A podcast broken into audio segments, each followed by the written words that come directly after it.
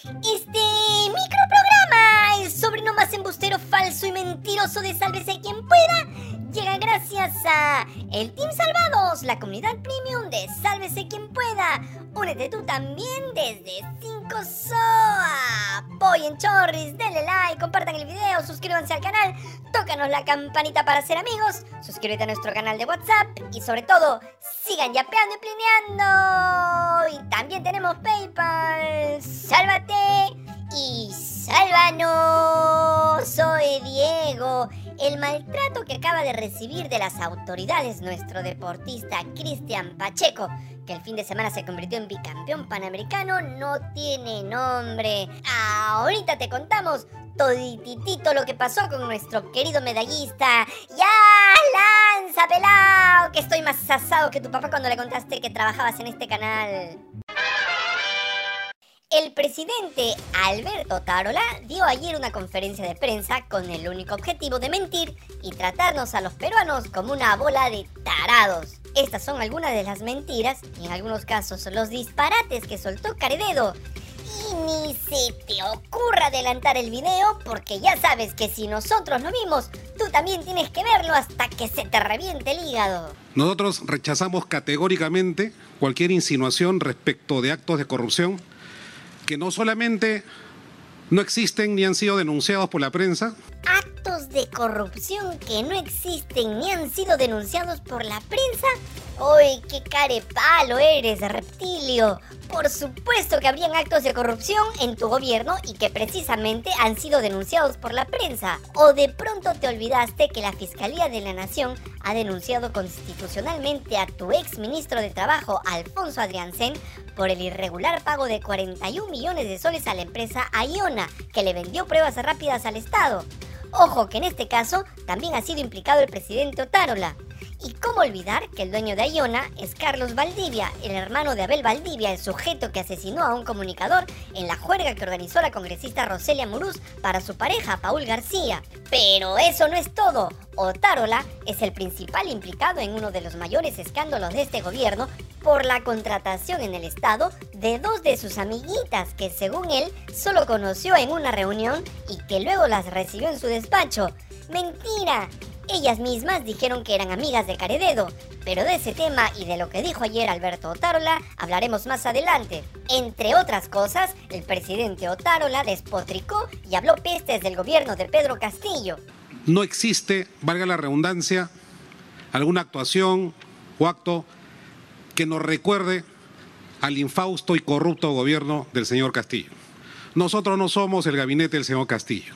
Dijo, no somos el gabinete Castillo, pero ¿acaso se olvida que su cómplice, eh, perdón, su copresidenta Dina Boluarte, además de vicepresidenta, fue ministra del desastroso gobierno de Pedro Castillo desde el primer día hasta pocos días antes del golpe de Estado? Pues parece que sí se le olvidó. Está bien que Otárola sea el verdadero presidente, pero que no ningunee a Dina, ¿no? Tampoco, tampoco. Y sobre la recesión, pues como era de esperarse, Otárola no aceptó ninguna responsabilidad y le echó la culpa de todo al gobierno de Castillo. Vamos a retomar el crecimiento potencial del Perú. No nos olvidemos que lo que estamos viviendo en este momento es consecuencia de la irresponsable gestión del señor Castillo, cuyo efecto económico y en la economía, y lo dicen todos los economistas que en este momento están en los escenarios públicos criticando esta este, el, manejo del gobierno, pero ellos mismos lo saben. Nadie duda que el gobierno de Pedro Castillo fue un desastre, pero Boluarte y Otárola llevan más de 10 meses gobernando y ninguna de sus medidas, ya sea para frenar la delincuencia o para reactivar la economía, han dado resultados. Pero sobre todo, no hay inversión privada porque como ya te explicamos en nuestro programa especial del sábado, nadie invertirá en el Perú porque aquí no existe estabilidad política ni jurídica, gracias al Congreso y a la complicidad del gobierno. Y claro, a Otárola también le molesta que los periodistas investiguen y accedan a información oficial apelando a la ley de transparencia. Para el presidente se trata de un peligroso escenario. Y más bien hemos entrado, ¿no es cierto?, a un peligroso este, escenario en el que se pide información hasta por la marca del lápiz que utilizamos en nuestros escritorios, que por supuesto la van a tener.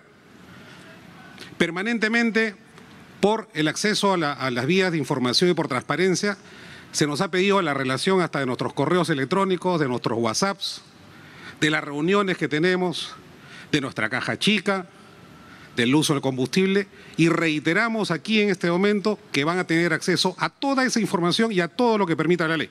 Luego trató de arreglar diciendo que el gobierno entregará toda la información que se le pida, pero sus propias palabras demuestran que el trabajo de los periodistas le molesta y mucho. Y hemos dejado para el final la mentira más descarada que soltó ayer Alberto Tarola sobre la contratación de sus amiguitas en el Estado. Escucha y devuelve el jugo de alfalfa a la madre tierra. En el caso concreto de la presidencia del Consejo de Ministros y de quien habla, debo reiterar que no existe ni existirá ninguna contratación irregular en mi sector. No ha existido ninguna contratación irregular. La persona que usted dice no ha sido contratada en la PCM y a las pruebas me remito existido ninguna contratación irregular? ¿A las pruebas me remito? Ah, bueno, aquí tenemos que decir que Otárola tiene razón, sí, porque efectivamente sus amiguitas no fueron contratadas para trabajar en su despacho de la PCM. Es verdad, pero sin embargo, y como siempre, este sujeto no dice la verdad, oculta información. Yo las conocí en una reunión y no las he vuelto a ver más. Sí, eso dijo, que las conoció en una reunión, pero era mentira. Sus propias amigas lo desmintieron. ¿Usted conoce al señor Alberto Tarola? Sí. ¿Es su amigo entonces? Sí. Ella es Rosa Rivera, amiga de Otárola. Y según la fiscalía, Rosa Rivera Bermeo visitó el 2 de marzo pasado al presidente Alberto Tarola en su despacho en la PCM. Al día siguiente, el 3 de marzo, se reunió con el presidente ejecutivo de Demida, Carlos Figueroa, un subordinado de Otárola. Y una semana después, Rosita logró su primer contrato en Devida por 27 mil soles. Pero algo pasó, porque el 31 de marzo ella misma pidió cortar la orden de servicio. Pero no se quedó sin trabajo, Tal como lo informó el periodista Iván Escudero de Panorama, Rosa Rivera visitó al gerente de Debida, Martín Villafuerte, los días 29, 30 y 31 de marzo. ¡Y qué lechera! Ese día fue contratada por la gerencia de Debida con una orden de servicio por 27 mil soles. La fiscalía ha incluido en la investigación a Rosa Rivera, así como al presidente y al gerente de Debida y por supuesto al presidente Alberto Otárola como presunto instigador del delito contra la administración pública en la modalidad de colusión agravada. Yo las conocí en una reunión y no las he vuelto a ver más. Obviamente ya yo lo he venido viendo ya muchos, muchos años atrás. Amiga, digamos que sí, ¿no? O por lo menos hay una hay un vínculo con el señor Tarola, ¿no? Claro, claro. Y, yo, te lo digo, yo te, yo te lo digo con toda la transparencia, ¿no? ¿Cómo voy a a, de repente a hablar con él? ¿O cómo voy, voy, voy a ir? Digo, si tú mismo me dices, pues no, si no tienes un vínculo, ¿cómo vas a hacer eso? Claro, es porque lo tienes, obviamente, y es por eso, y es por eso que vas a verlo, pues, ¿no? Pues. Ella es Yacire Pinedo, la otra amiguita de Carededo. Yacire visitó a Otarola en diciembre de 2022 cuando él era ministro de Defensa. Posteriormente a esa visita, la afortunada amiga de Otarola obtuvo dos órdenes de servicio en el Ministerio de Defensa por 53 mil soles. Según reveló Panorama, la reunión de Otarola y su amiga se produjo un sábado y no quedó registrada en el portal de transparencia. Por eso le molesta que la prensa investigue. Pero ojo, antes de obtener esas órdenes de servicio, Yaciré Pinedo recibió el documento de la PCM en la que se le preguntaba cuánto quería ganar y que fue revelado el domingo. ¿Saben qué más dijo Tarola cuando Fernando Vivas en RPP le preguntó qué temas conversó con sus amigas cuando las recibió en su despacho? Esto dijo. O sea, ¿qué tiene de malo que un ministro se reúna con una persona para ver cuál es su currículum, cuáles cuáles son sus documentos, si interesa o no a, la, institución? la, la, la, para Alberto Tarola no tiene nada de malo que un ministro o un presidente del Consejo de Ministros se reúna con una persona para revisar su currículum. La Secretaría de Integridad de la PCM tendrá algo que decir. Las medias verdades no existen, son mentiras. Y al presidente Otarola no se le mueve un pelo cuando se trata de pararse frente a la prensa, frente al país y mentir sin vergüenza y con descaro. La fiscal de la Nación, Patricia Benavides, ha extendido por ocho meses la investigación preliminar contra los presidentes Dina Boluarte y Alberto Tarola y otros funcionarios como el ministro de Defensa Jorge Chávez y el ministro del Interior Vicente Romero por su presunta implicación en crímenes cometidos durante las protestas. Como ya sabemos, los delitos que se le imputan incluyen genocidio y homicidio calificado, así como delitos contra la vida, el cuerpo y la salud. En el caso de genocidio, ya se ha dicho hasta el cansancio que no tiene ningún sentido y la fiscal Patricia Benavides, amigota del gobierno, lo sabe perfectamente. En el marco de la investigación se tienen programadas declaraciones de familiares de las víctimas, heridos y testigos, así como la ampliación del testimonio de Manuel Gómez de la Torre, jefe del Comando Conjunto de las Fuerzas Armadas, quien afirmó que Dina Boluarte sí tenía conocimiento de las acciones militares durante las protestas. Y seguimos con las judiciales. La Fiscalía de la Nación ha iniciado una investigación preliminar contra la congresista jorguera Roselia Muruz por el presunto delito de negociación incompatible o aprovechamiento indebido del cargo en perjuicio del Estado. La investigación se centra en las contrataciones irregulares de personas vinculadas a su pareja, Paul García, en el Congreso de la República. En el marco de la investigación preliminar, representantes del Ministerio Público ingresaron al Congreso para recopilar información relacionada con las presuntas irregularidades en las contrataciones de personas vinculadas a García en el Parlamento, entre ellas su hermana y personas que lo apoyaron en su campaña cuando fue candidato en el Callao. Como ya sabemos, la legisladora ha sido blindada por Fuerza Popular, Alianza para el Progreso y otros aliados que votaron en contra de que la moción de censura contra Muruz sea debatida en el Pleno. ¿Llegará algo la Fiscalía de la Nación? es pura finta la fiscal de la Nación, Patricia Benavides. Y el ministro de Salud, César Vázquez Sánchez, respiró hondo, cogió valor y calificó de tendenciosa la denuncia periodística que reveló que el MINSA gasta cerca de 40 mil soles en coffee breaks y almuerzos durante talleres y capacitaciones. Vázquez, ahijado de César Acuña, dijo que el gasto no solo cubre los refrigerios, sino también toda la logística involucrada en la organización de las capacitaciones, como el alquiler del local, dispositivos utilizados, almuerzo y otros elementos necesarios. ¡Ah, ya! Sigan gastando nomás. ¿Cuál es el problema? Todo sea por la capacitación de nuestros funcionarios. Según Vázquez, estos gastos estaban programados en el plan operativo institucional desde el año pasado, pero dijo que a partir del próximo año los refrigerios no se considerarán en los gastos de la institución mientras duren las capacitaciones, optando por entregar a los trabajadores solo botellas de agua en lugar de comidas más elaboradas. Pero si está todo claro y transparente, ¿por qué van a cancelar las comilonas? Es más, si todo está en orden, ¿por qué el Ministerio de Salud emitió ayer un comunicado anunciando una auditoría interna para revisar todos los gastos asociados a las jornadas de capacitación con el propósito de identificar cualquier irregularidad? Es más, aseguran que esta auditoría se enmarca en la política de austeridad del Ministerio. Claro, primero gastan en la tragación y después recién se acuerdan de la política de austeridad. Son un desastre miserable, lo desprecio. Y en un nuevo capítulo del Manual de la Idiotez del Funcionario Peruano, el ministro de Justicia, Eduardo Arana, el mismo que fue denunciado por no pasar alimentos y por maltratar a su esposa, dijo que existe un aumento en los casos de extorsión por vía telefónica en el país. Pero lo más brillante que dijo es que ahora hay más extorsiones porque los delincuentes llaman a muchas personas y las víctimas a menudo terminan cediendo por miedo. Es más, Arana dijo algo que todos sabemos, sobre todo en su ministerio, que las extorsiones se originan desde las cárceles. Colón, a ver si haces algo. Pero si no es un ministro, nunca falta el alcalde que le hace competencia para ver quién es el más fatal.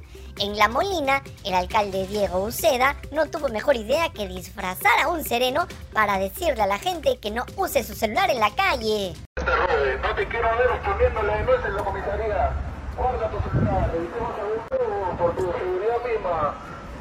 Señorita, joven, tú, tú, tú, guarda tu celular. Ey, tú, tú, tú, guarda tu celular, guarda tu celular. No quiero que te roben, no te quiero ver respondiéndole denuncia en la comisaría. Guarda tu celular, evitemos algún robo por tu seguridad misma. Señorita, joven, tú, tú, tú, guarda tu celular. Escuchaste bien, dijo, no quiero verte en la comisaría poniendo la denuncia. ¿Será todo esto parte del plan Boluarte? Y ayer nos enteramos de un hecho vergonzoso que pinta de cuerpo entero las autoridades de nuestro país. Cristian Pacheco, bicampeón panamericano que le dio la primera medalla de oro al Perú en los Juegos Panamericanos que se están disputando en Chile, reveló que ninguna autoridad del país lo recibió tras su llegada a Lima. Pacheco enfatizó que hablar sobre su federación es una pérdida de tiempo y que continuará avanzando por su propio esfuerzo. En diálogo con RPP, el atleta peruano dijo estar enfocado en su preparación para los Juegos Olímpicos de París 2024 y que planea realizar campamentos de entrenamiento, aunque expresó preocupación por el limitado presupuesto que proporciona el IPD. Cuando llega, ¿A qué hora llegaste a Lima? Eh, a las 8 de la mañana. 8 de la mañana. Sí. Eh, entiendo que ya estaba el presidente del IPD, ya estaba el presidente de la Federación Peruana de Atletismo eh, recibiéndote eh, y también la Comisión de Deporte del Congreso de la República recibiendo al bicampeón panamericano. ¿Estaban ellos en el aeropuerto? Eh, en realidad no, no estaban. Creo que... ¿Qué te puedo decir? Hablar de mi federación es... Para mí es, este, creo, una pérdida de tiempo. Creo en mí es mejor hechos que palabras. Es mejor yo actuar con mi mismo esfuerzo, con Nike y a seguir avanzando adelante que nos espera los Juegos Olímpicos de París. ¿no? O sea, no había nadie, ningún representante. No, no había nadie. No había nadie. Tú llegaste solo con tu maleta, tu, tu medalla, 8 de la mañana de hoy. Ah, Eh, llegaste y qué, tomaste un, un taxi o había un- una van del IPD, había un chofer, algún encargado que te lleve a tu, a tu, a tu hotel o no? Nada, solo agarré mi taxi y fui al hotel, ¿no? Yo mismo tenía que pagar el hotel, el pasaje, todo. No, esto es una locura, ¿no? El fin de semana, Pacheco se convirtió en bicampeón panamericano al ganar la medalla de oro en la maratón de los Juegos Panamericanos Santiago 2023 con un tiempo de 2 horas, 11 minutos y 14 segundos. Cristian Pacheco es un orgullo para todo el Perú que se merece no solo el reconocimiento, sino todo el apoyo del Estado para seguir representando a nuestro país al más alto nivel. Si así tratamos a un bicampeón panamericano, ¿se imaginan el nivel de abandono en el que están otros deportistas nacionales que empiezan y luchan por ser profesionales? Pero como siempre, las prioridades de los que gobiernan el país están siempre en el lado equivocado. ¡Listo! ¡Nos del programa que quiere y admira a sus deportistas que nos llenan de alegría, dale like, comparte el video miserable, suscríbete al canal, tócanos la campanita para ser cómplices y sobre todo, sigue yapeando y plineando. ¡Ya, pelao! ¡Llévate esta basura de programa! Y edita corriendo, miserable.